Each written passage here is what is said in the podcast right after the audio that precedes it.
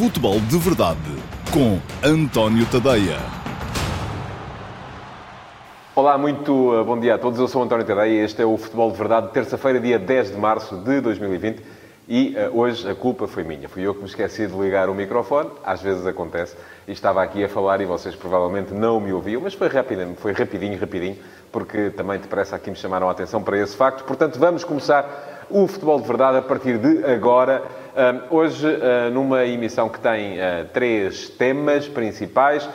não é uma emissão muito rica em termos de agenda, porque o futebol agora vai começar, tem tendência para, para estagnar. Optei por não pegar hoje já na, na, na Liga dos Campeões e por me centrar então em três temas que têm mais a ver diretamente connosco. A questão que se apresenta como premente das medidas de saúde que estão a ser tomadas ou que vão ser tomadas para prevenir eh, a expansão do eh, Covid-19, do coronavírus, e o que é que isso pode ter a ver com o futebol e com as, os eventos desportivos que por aí se vão realizando. A questão das arbitragens um, e as atitudes aparentemente opostas eh, que estão a ser assumidas, por um lado, por Jorge Nuno Pinto da Costa, por outro lado, por António Salvador, presidente do Sporting Clube Braga, e ainda a entrevista eh, de Jorge Jesus ontem à Fox Sports Brasil, eh, onde ele disse muita coisa importante e muita coisa que tem a ver, até, sobretudo para nós portugueses, é isso que nos interessa mais, com o regresso de eventual de Jesus a Portugal, que ele assumiu que acontecerá um dia, mas não já. Ora bem, Antes de começar com os temas do dia, cumpre-me ainda lembrar-vos que podem fazer perguntas, podem ir às vossas caixas de comentários, um, estejam a ver-me em direto no Facebook, no Instagram ou no YouTube e uh, teclar tuca tuca tuca, deixar as perguntinhas para que no final do uh, programa uh, eu possa, com, juntamente com a minha equipa, selecionar as melhores perguntas que lá estiverem para vos responder em direto também, mas no meu site, no antoniotadeia.com, por volta das 13 horas, em mais uma sessão do Q&A. Quando entrarem no antoniotadeia.com, é logo ali à direita, na homepage, na página de abertura, lá estará um link para o Q&A do dia, com a resposta às perguntas que tiverem sido deixadas hoje, durante o direto do Futebol de Verdade. Não tem que ser sobre os temas de que eu vou falar aqui, tem que ser sobre futebol, mas desde que seja sobre futebol, podem uh, esclarecer dúvidas, uh, perguntar a minha opinião sobre uh, coisas que vos apoquentem, ou até, inclusive, dar a vossa visão sobre coisas que eu aqui tenha dito para rebater, e eu terei todo o gosto em rebater de volta. Portanto, já sabem, é só irem às caixas de comentários e deixarem lá as vossas perguntas que eu responderei depois, em direto, no Q&A, no antoniotadeia.com. Vamos então ao tema do dia.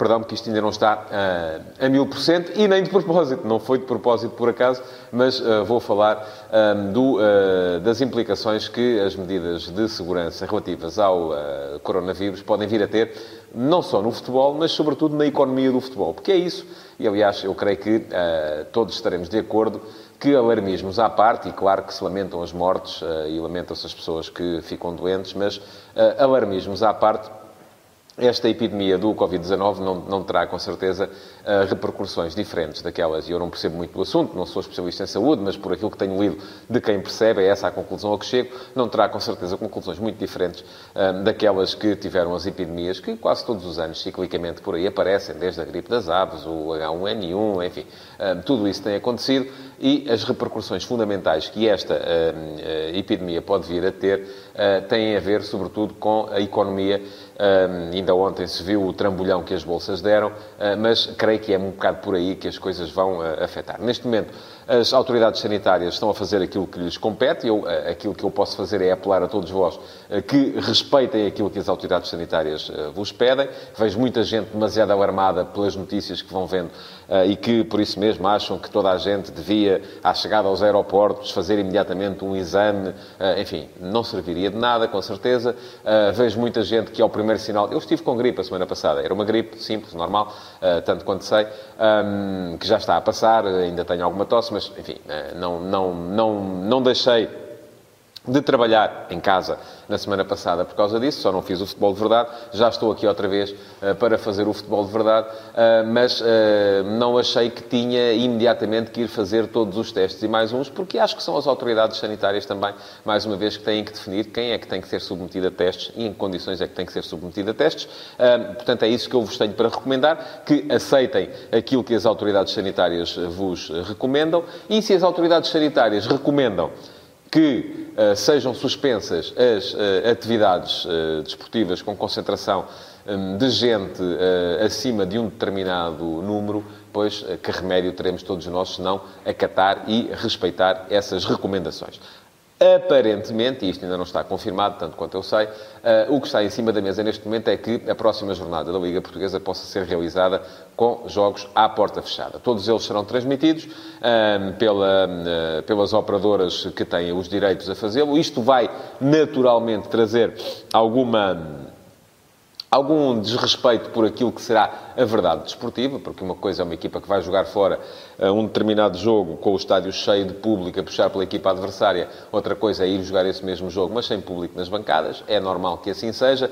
Vai, vai introduzir-se aqui um pequeno elemento de uh, desequilíbrio naquilo que será a verdade desportiva. Veremos por quantas jornadas é que isto uh, vai acontecer. Dizia-me há bocado um amigo com graça que agora é que era o Benfica e o Porto que têm castigos pelos quais pendem recursos aproveitarem para os cumprir já, porque quer uh, cumpram, quer não cumpram, vão ter provavelmente que fazer jogos à porta fechada na mesma. Uh, mas eh, na verdade, isto já traz também, além desse fator de desequilíbrio, trará também, com certeza, algum, alguma questão que tem a ver com contas. E é verdade que os clubes já venderam a maior parte dos bilhetes da época, a maior parte das pessoas que estão nos estádios compraram bilhetes da época, não são pessoas que compram bilhete para ir ver este jogo em particular, mas ainda assim vai trazer ali alguma, algum grão de areia na engrenagem daquilo que são as contas dos clubes, porque são sempre menos bilhetes que se vendem, menos gente nos estádios, é menos negócio que se faz nas lojas dos eh, clubes com venda de merchandising.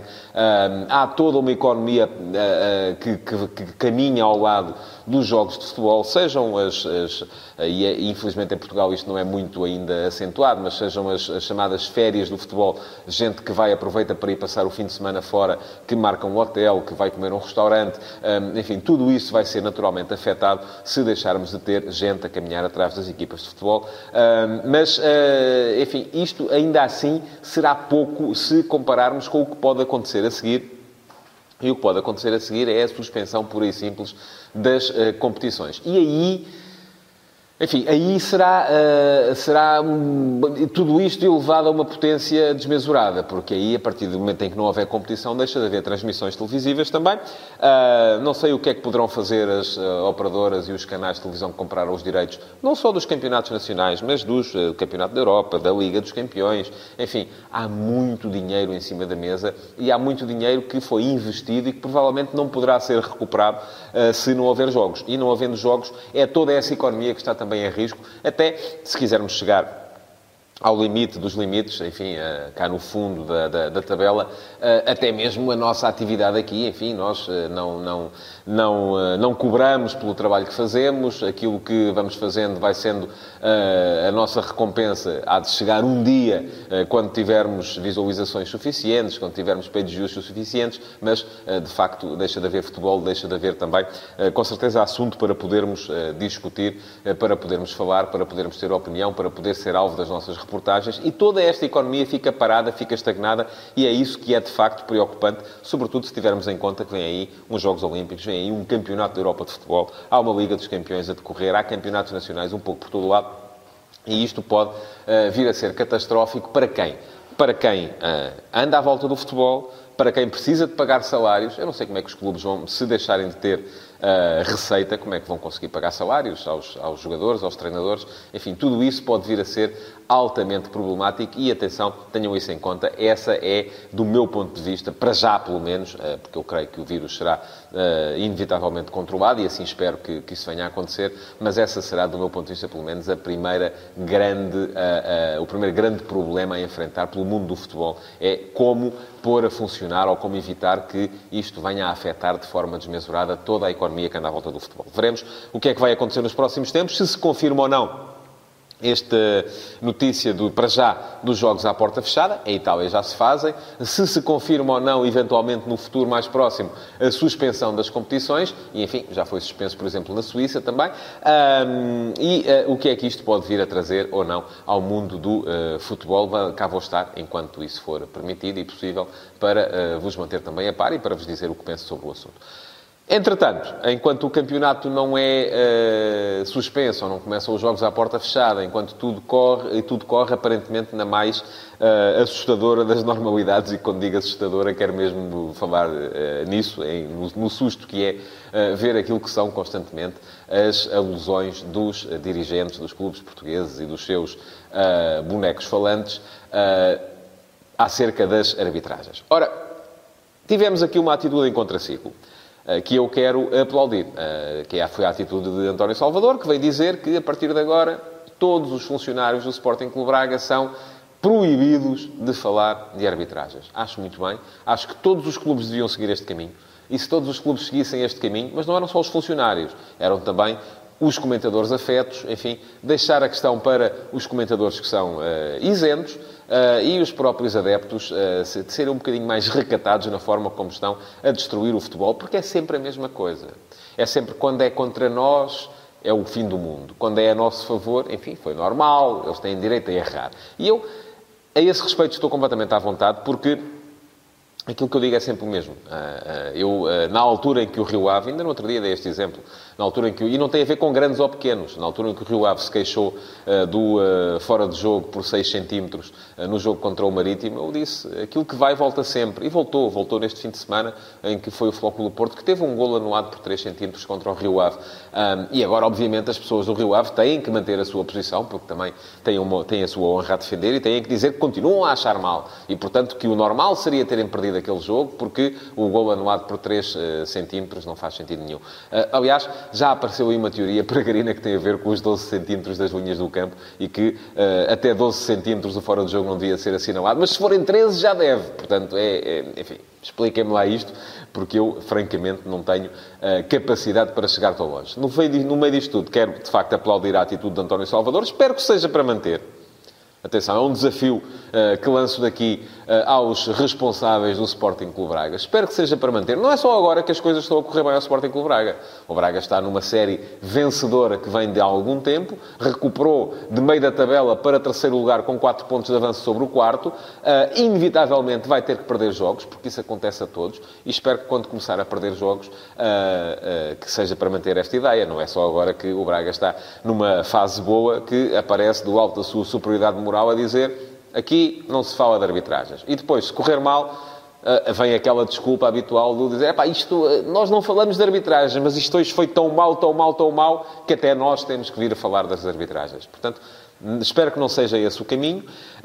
Da mesma forma que Uh, me parece que uh, terá havido algum exagero por parte dos responsáveis do Flóculo Porto relativamente à forma como reagiram no jogo contra o Rio Ave. Sim, o Porto foi prejudicado, é verdade, já o disse, não na questão do fora de jogo, mas numa grande penalidade que ficou por assinalar por falta sobre Marega, mas, atenção, já foi beneficiado noutros jogos. E nesses outros jogos eu não vi os responsáveis do Porto preocupados se o árbitro assumiu o erro ou não, se o árbitro olhou para as imagens no final e achou que devia ter marcado ou não. Enfim, nesse, nessas alturas, é aquilo que eu digo, quando é a nosso favor, está tudo bem. Quando é contra nós, é o fim do mundo. Tem que parar, isto não pode ser assim. Muito bem, parabéns para o António Salvador por ter decretado esta medida uh, no Sporting Clube Braga e já o disse, espero que seja de facto para manter. Antes de entrar no último tema de hoje, que é Jorge Jesus, uh, queria lembrar-vos que podem fazer perguntas. Podem ir à vossa caixa de comentários e deixar lá perguntas que queiram ver respondidas. Pode ser curiosidade acerca de alguma coisa, uma teima qualquer que tenham com, com amigos, uh, quererem saber a minha opinião acerca de alguma coisa acerca da qual tenham uh, uma opinião vincada. Uh, enfim, é só chegarem lá, deixar na caixa de comentários e eu daqui a bocadinho, a partir das 13 horas, estarei no notoriotadeia.com para vos responder em direto também às perguntas que, entretanto, tiverem sido lá deixadas. para já, vamos entrar então no último tema de hoje, que é a entrevista de Jorge Jesus ontem à Fox Sports Brasil. Foi uma entrevista engraçada.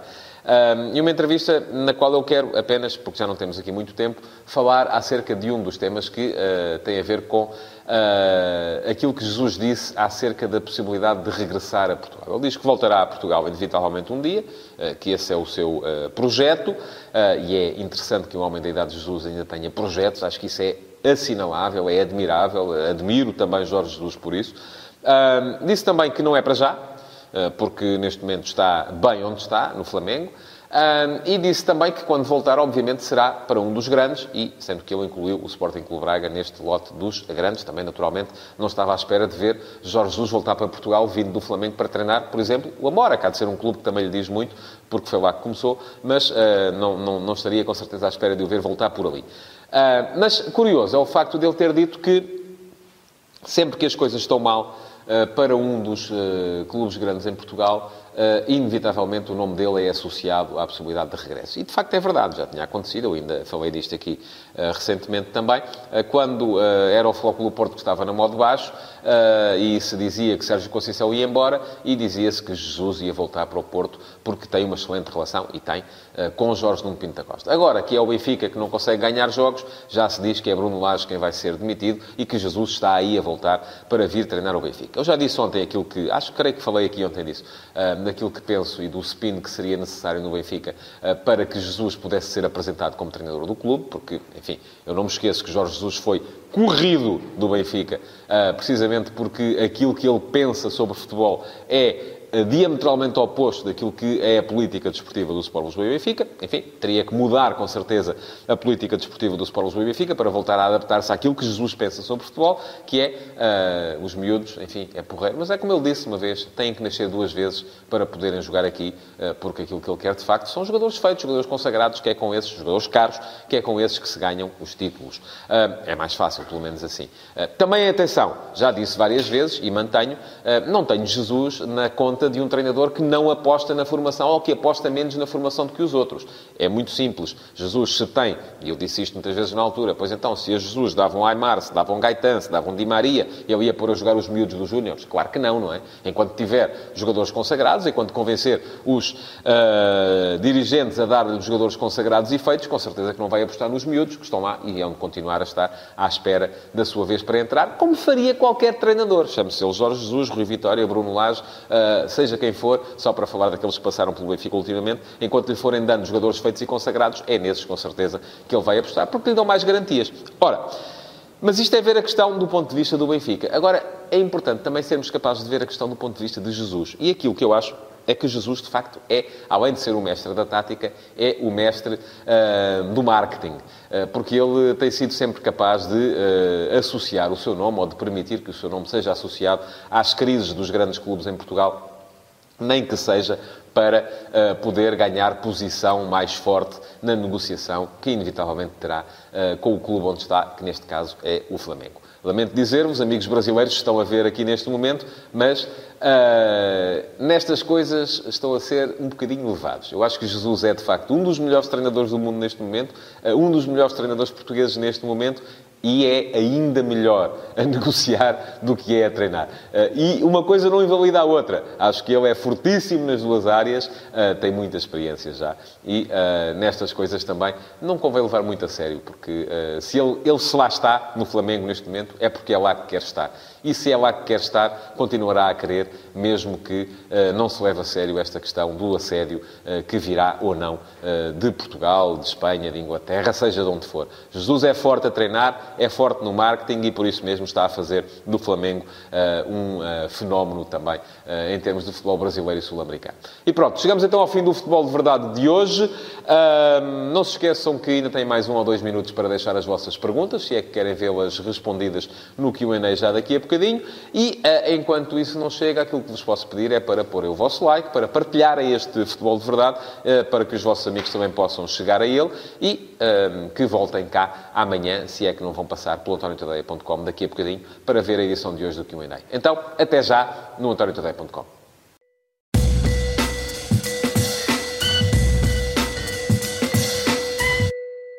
Olá a todos, cá estou eu para o uh, Q&A de hoje, terça-feira, dia 10 de março de 2020. Uh, temos uh, perguntas variadas para responder hoje. Já sabem como é que isto funciona. Eu uh, faço o futebol de verdade todos os dias ao meio-dia e meia nas redes sociais, Facebook, Instagram, YouTube. E quem quiser, durante a transmissão em direto, pode ir deixar perguntas uh, nas caixas de comentários, que eu depois apareço aqui uns uh, minutos depois da uma uh, para responder em direto também às perguntas que por lá tiverem sido deixadas. Temos perguntas muito variadas, tal como já disse hoje, sobre temas diferenciados.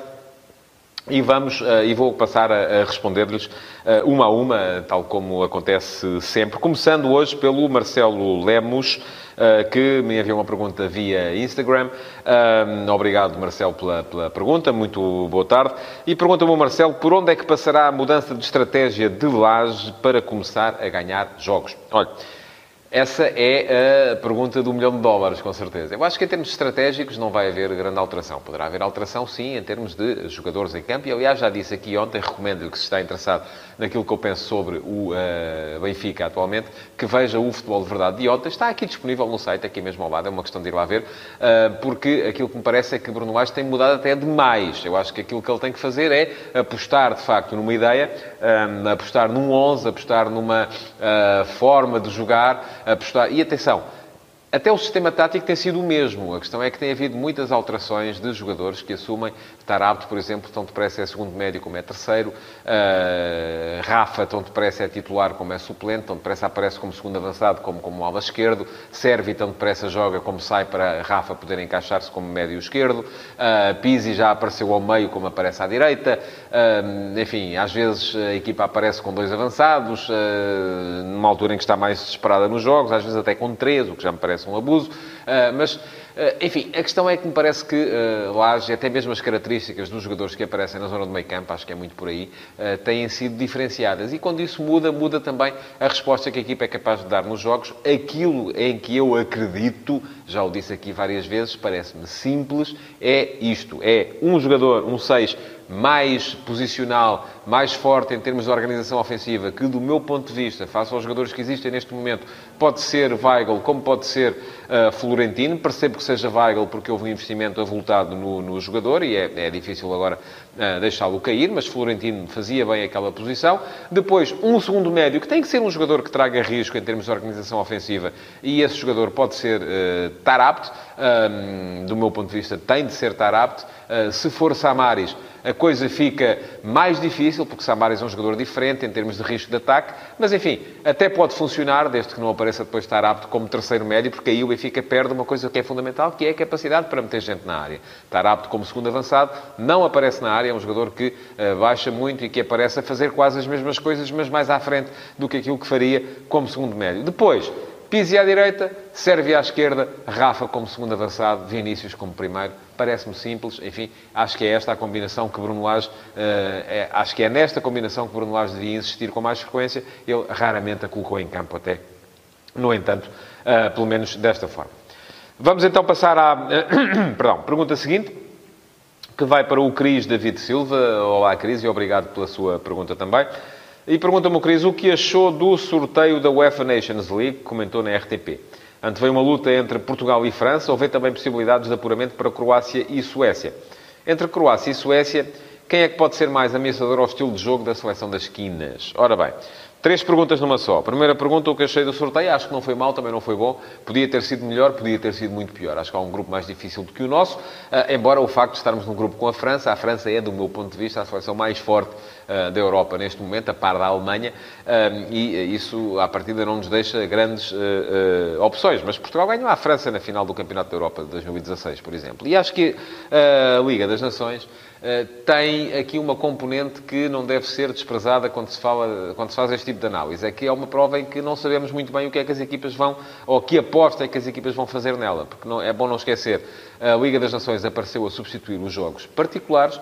É uma competição que é importante porque, enfim, atribui um troféu e Portugal, com certeza, uh, orgulha-se de ter sido o primeiro vencedor, mas é uma competição na qual, por exemplo, Portugal, na única edição que já foi disputada, Portugal abordou-a na fase inicial sem Cristiano Ronaldo, que é o seu melhor jogador. Portanto, eu não sei que aposta vai ser feita por Portugal, que aposta vai ser feita pela França uh, e o que é que cada um, uh, cada uma destas duas seleções vai querer retirar desta Liga das Nações.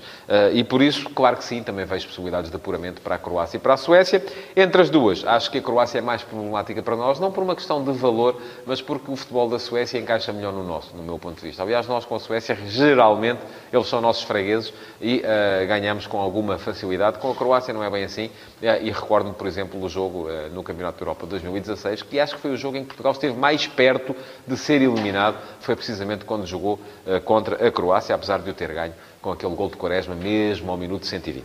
Ora bem, Pergunta seguinte uh, para o Filipe Carvalho. Olá, Filipe, obrigado pela sua pergunta também. O que acontecerá se o campeonato for suspenso? Como será atribuído o título? E as descidas? E a ida à Europa? Olha, não sei. Esta é uma pergunta à qual eu não lhe... Posso dizer-lhe o que é que eu acho que seria justo. Um, aquilo que eu acho que... Enfim, se chegarmos a um ponto em que uh, o campeonato é suspenso neste momento, necessariamente não poderia haver campeão nacional. Um, a questão das descidas Provavelmente íamos ter que encontrar aqui um esquema qualquer de alargamento, embora também se coloque depois a questão na segunda liga, como é que é? E depois quem é que sobe, não é? Enfim, há duas equipas que estão uh, claramente destacadas relativamente às restantes, tal como nas descidas na primeira liga há equipas que estão claramente destacadas relativamente às, às restantes, aqui uh, do ponto de vista negativo, mas elas poderão sempre alegar que daqui até final ainda tinham hipóteses, porque tinham hipóteses matemáticas de se uh, salvarem. Portanto, vai ser um barbicacho uh, complicado de resolver. Aquilo que, quando me fala na ida à Europa, enfim, eu acho que os outros países estão igual. Portanto, uh, não sei, não sei como é que as coisas vão ser resolvidas se chegarmos a esse ponto extremo que seria o cancelamento ou a suspensão dos campeonatos. Mais uma pergunta agora para o Tiago Costa. Uh, olá, Tiago. Uh, bom dia. Obrigado pela sua pergunta também. E pergunta-me Tiago, gostava de saber a sua opinião sobre o não aproveitamento por parte do Sporting dos seus jovens jogadores, optando por comprar e muitas vezes mal. Será que Palhinha, Mateus Pereira, Gelson Dalla e outros que foram vendidos prematuramente, como Podense, não traziam mais qualidade ao plantel do que alguns dos atuais jogadores? Olha, Tiago, um, Palhinha não foi vendido, está emprestado. Mateus Pereira teve as suas oportunidades e desperdiçou-as a todas. E aqui eu acho que houve uh, culpas repartidas. Culpas do jogador, porque não, não, não as quis ou não conseguiu aproveitar. Culpas do clube, porque também não percebeu como é que poderia convencer o jogador a querer aproveitar as oportunidades que lhe foram dadas. Gelson Dalla é um jogador uh, diferente. Acho que é um jogador mais para uma equipa de contra-ataque do que para uma equipa como o Sporting. Um, Podense não foi vendido. Podense foi-se embora. Rescindiu o contrato com o Sporting. Uh, e depois, sim, houve ali um acordo. Pode, podia ter sido melhor, com certeza, creio que sim. Uh, podia ter sido pior. Uh, aquilo que me parece, e quando o Tiago diz que o Sporting, por vezes, compra, muito, compra muitas vezes mal, 100% de acordo. Acho que aquilo que o Sporting fez nas janelas de mercado desta época uh, foi uh, algo muito próximo da catástrofe. Não só os jogadores que vieram não serviram para nada, a maior parte deles, como vieram muitos para a mesma posição e não vieram para as posições que eram necessárias. Agora, também recomendo que o Tiago seja um bocadinho mais recatado na apreciação que faz dos jovens jogadores do Sporting. Porque às vezes parece que os jovens jogadores do Sporting são a oitava maravilha do mundo. Não são. Já foi tempo. Já houve uma altura em que eram. A geração que uh, foi a base da seleção nacional que ganhou o Campeonato da Europa de, de, de, de 2016 Uh, sim, parece-me que era uma geração fortíssima. As gerações depois dessa uh, são uh, um bocadinho o reflexo daquilo que foi o desinvestimento global do Sporting em termos de formação, em que foi perdendo os melhores jogadores para o Benfica, dizem no Sporting que é porque o Benfica paga e o Sporting não pode acompanhar, em que foi perdendo qualidade na perspeção e aquilo que temos neste momento é que o Sporting não só não está particularmente bem em termos de representatividade nas seleções jovens, não está particularmente bem em termos de uh, luta pelo título nas, nas, camadas mais jovens, como tem, por exemplo, e até podem dizer, ah, mas os sub-23 do Sporting estão ali a par do Benfica uh, na, e até quem está à frente é, é o Rio Ave, não é? Que ainda na última jornada veio ganhar por 3-0 ao Sporting Alcochete.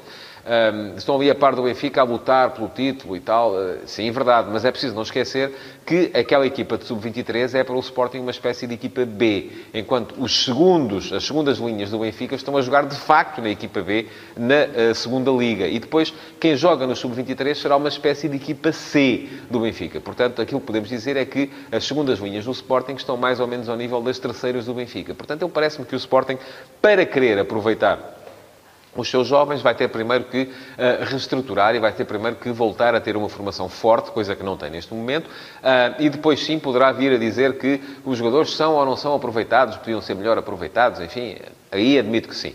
Agora, isto não implica que, de facto, o Sporting esteja a comprar bem, e eu já disse aqui várias vezes, por exemplo, que Palhinha era um jogador que o Sporting não tem no seu plantel, e fazia falta neste momento. Palhinha no Sporting seria titular.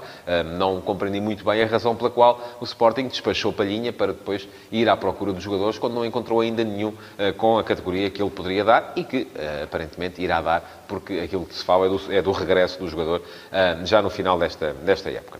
Uh, mais uma pergunta, e para fazer aqui o lançamento para a Liga dos Campeões de hoje, e hoje há dois jogos, Valência-Atalanta e Leipzig-Tottenham, dois jogos em que o favoritismo está claramente do lado dos alemães uh, do Leipzig e dos italianos da Atalanta, embora, enfim, Tottenham e Valência ainda tenham uh, uma palavra a dizer, mesmo apesar dos maus resultados que tiveram na, na, na primeira mão. Uh, mas pergunta-me o Simão Rochinol, e olá Simão, obrigado pela sua pergunta também. Uh, acha que com a ausência de Sony e Harry Kane, o Tottenham de José Mourinho conseguirá vencer o Leipzig? Quem poderá ser decisivo no jogo de hoje? Olha, Poder pode, eh, e até acredito que, enfim, isso é sempre uma, uma possibilidade e uma equipa com a qualidade da equipa do Tottenham não pode nunca ser afastada e, sobretudo, um treinador com a capacidade motivadora que tem José Mourinho não pode nunca ser afastado eh, de uma competição só porque perdeu em casa e perdeu por 1 a 0, perdeu pela margem mínima. Portanto, eh, a questão é chegar a Leipzig e ganhar o jogo. Agora, atenção, o Tottenham vem com uma série de três derrotas e dois empates consecutivos, não ganha um jogo desde o dia 16 de fevereiro, quando se impôs ao Aston Villa uh, por 3-2. Um, e, curiosamente, esse foi o último jogo em que esteve Sean Heung-min. Portanto, é de facto uma equipa com dificuldades em termos de uh, presença na frente, porque lhe faltam aquelas que são as suas duas principais referências ofensivas, e do outro lado uh, vai ter uma equipa do uh, Leipzig que, enfim, já não perde também desde 4 de fevereiro, embora tenha empatado os últimos dois jogos. Portanto, estamos aqui a falar de um, um, jogo em que o Leipzig é favorito, o Leipzig é uma máquina atacante, apesar de ter ficado em branco no jogo contra o Wolfsburgo no último fim de semana, uh, mas uh, que será complicado para o Tottenham manter aquela equipa a zeros. Será, mas o Tottenham só tem que marcar mais um gol do que o adversário. A questão está aí. Quem é que poderá ser decisivo? Olha, um bom Dele Alli seria sempre uma, uma boa notícia para, para Mourinho, mas uh, de facto falta ali um ponta de lança que seja capaz de dar o finishing touch a uma equipa do Tottenham que, por isso mesmo, tem tido muitas dificuldades para ganhar, desde que, já com Harry Kane lesionado, perdeu o coreano Son. Vamos ver, os jogos são logo às 8 da noite, uh, o que é que vai acontecer então uh, na Liga dos Campeões. Amanhã cá estarei com certeza para falar da uh, Liga dos Campeões de hoje e para antecipar também os jogos do dia, do dia seguinte, do dia da manhã. Muito obrigado por terem estado aí desse lado, neste Q&A. Não se esqueçam que o podem também partilhar, tem aí o botãozinho para partilhar tanto no Facebook como no Twitter, para que os vossos amigos saibam que fizeram perguntas e que as vossas perguntas foram respondidas. Muito obrigado então e até amanhã em mais um Futebol de Verdade, ao meio-dia e meia, nas redes sociais. Futebol de Verdade, em direto de segunda a sexta-feira, às 12h30, no Facebook de António Tadeia.